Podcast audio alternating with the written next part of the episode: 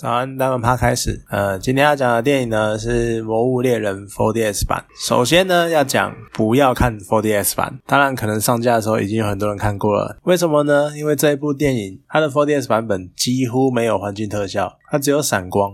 电影里面呢，明明有什么暴风雨啊，然后沙尘暴啊，然后什么闪电风暴干嘛的，可是你就是没有对应的环境特效，没有风啊，没有雨啊，就真的超可惜的。然后座椅的特效还蛮薄弱的，就近身肉搏的那个特效就输之，甚至还输之前的叶问差一大截这样子。好，那说的回来，那说到就特效就那个样子，对。那电影本身呢，《魔物猎人》是一个很有名的游戏系列。那我也久仰大名，可是我没有实际的玩过这个系列的游戏，我只是大概知道这个游戏在干嘛而已。那我在这样的状态下，就是有点类似素人的状态去看电影。当然我知道，就是剧情一定不重要啦，对，因为对我对。片呃游戏的片面了解，就是《魔物猎人》这款游戏，它吸引人的其实主要是它的世界观，就各种魔物的设定啊，然后你要怎么样收服这些魔物啊，就制服这些魔物，然后从他们身体上面收集材料，然后做装备，然后还有各式各样嗯采到装备之后，呃，采到材料之后做出来的装备，然后他们的设定之类的，就吸引人的是这些地方。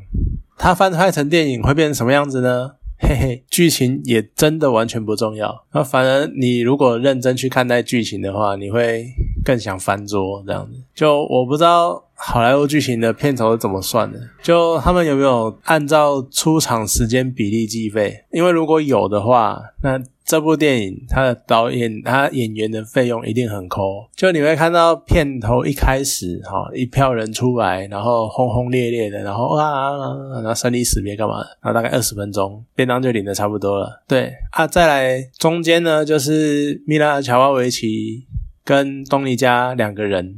互动，然后最后二十分钟呢，诶，又突然冒出一群人，然后大家一起开趴，然后打怪干嘛的？就你都很莫名其妙，你这些人怎么又又突然出现了这样子？然后每个演员的龙套感都超级重的，就完全没有人物设定可言。你看到那个角色，你就是哦，好，他就是一个龙套。他就是一个人，对。那当然，这些有可能是游戏系列作里面的角色，所以你如果是游戏粉丝的话，你可能看到哦，这个人是谁谁谁，这个人是谁谁谁。但是对我一个局外人而言，我完全没有任何感觉。然后他们对我来说就是一个一个人形立板这样子。然后中间又花一大段时间在描述米拉乔阿维奇跟东尼加之间的互动，可是整段描写下来。就整段这段时间过去之后，我对于这两个人的人物设定印象，大概就跟我看到他们刚出场的时候差不多，就完全没有任何进展，完全没有更深一层，没有干嘛。我只能庆幸，就是他们没有感情戏这样子，不会什么患难见真情或干嘛有的没的。就我还好这个样子，还好没有这种东西。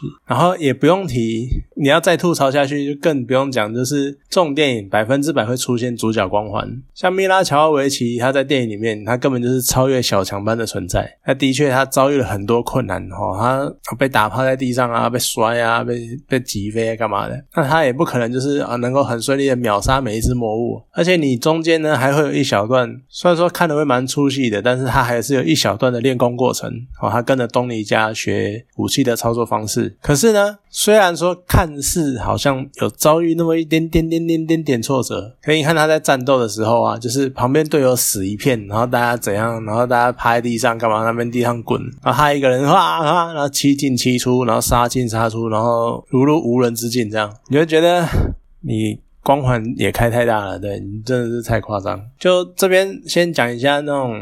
然后这边顺便另外讲一下，就是电影的背景，就整个世界观的设呃设计，然后还有那个世魔物世界的场景这样子，然后还有魔物本身的出现的那个设计，就导演用了非常多的那个拉远镜头，然后呈现大范围。的场景这样子，然后去呈现整个魔物世界的广大，然后还有就是，比如说很很远很远的山，然后很高很高的沙丘之类的，然后很大一片石头这样子，然后还有呈现魔物跟人类之间的比例差距。那魔物其实他们造型也做的相当不错，算是有好莱坞的水准啊。虽然说我还是不知道为什么片头五分钟跟最后面一小段时间，就那个画面感觉就很像日本特色电影，然后就是。你就是会觉得它的画面很怪，就很粗糙的感觉。不过那些魔物的还是做的蛮有气势的啦。可是那些，而且那些魔物的成，那些魔物我觉得算塑造的蛮成功的。就如果你是在你在今天在玩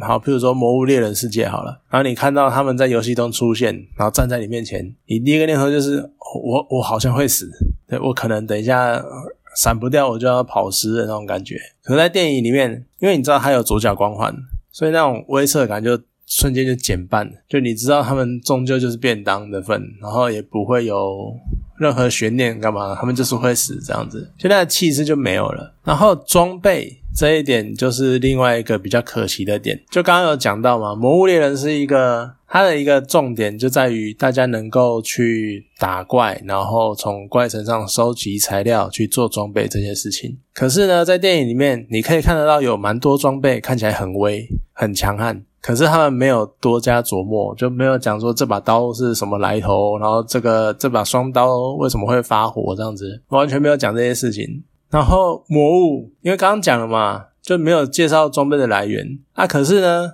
魔物的一个很大的特色就是要打材料做装。那电影里面呢，诶你会看到米拉乔瓦维奇，他很帅气，就打败一只角龙之后，很帅气的敲下一块角龙的鳞片哦，很大一片。然后他拿来干什么呢？他拿来放在地上拖重病呃重伤的东尼加，这样就结果你只是把它拿来当一块木板在用，你真的是很浪费浪费材料，我真的不知道讲什么。不过啊，前面讲那么多，我讲的什么什么呃，好像都都缺点或干嘛的。可是我在电影中间的时候，哎，突然发现东尼加有一些角度呢，还蛮像吴宗宪的。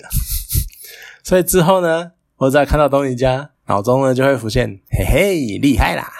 我我突然就什么都不想计较了。好，你要怎样都可以的，这样对。好，那这就是我对《魔物猎人》的观后感。好，谢谢大家。